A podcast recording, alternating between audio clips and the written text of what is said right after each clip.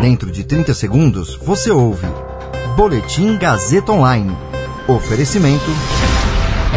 Se você tem muito o que dizer e quer escolher uma profissão para dar voz às suas ideias, a Faculdade Casper Libero é o seu lugar. Jornalismo, publicidade e propaganda, relações públicas, rádio, TV e internet. Todas as possibilidades abertas. Acesse casperlibero.edu.br e conheça as infinitas rotas que o mundo da comunicação oferece.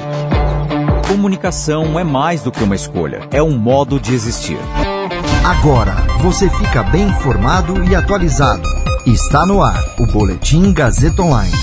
Prefeitura de São Paulo anuncia a construção de 19 mini usinas para produção de oxigênio.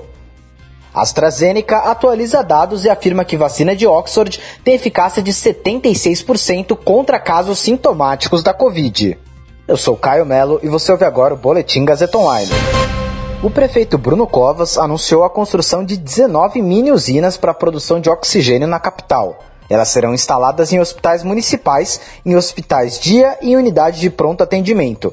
As mini usinas são suficientes para garantir o funcionamento de 807 leitos, sendo 596 de enfermaria e 211 de UTI. A expectativa é de que 7 das 19 comecem a operar no dia 15 de abril e que as outras 12 funcionem a partir do dia 30 de abril. Os equipamentos terão um custo de 9,3 milhões de reais e a instalação demandará 104,5 mil. O prefeito também destacou que o investimento vai permitir a redução de custos na produção de oxigênio com a obra, que será permanente.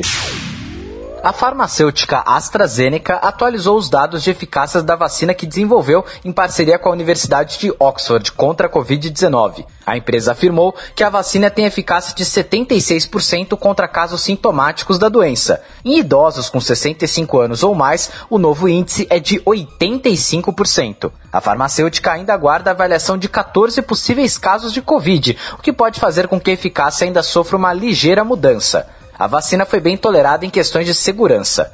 A eficácia contra casos graves e aqueles que precisam de hospitalização continuou sendo de 100%, conforme havia sido divulgado. Os dados significam que, nos testes, a vacina conseguiu reduzir em 76% a proporção de casos sintomáticos que ocorreriam se as pessoas não tivessem sido vacinadas.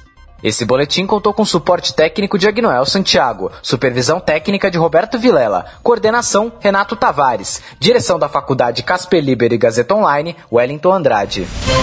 Você ouviu Boletim Gazeta Online. Para saber mais, acesse radiogazetaonline.com.br.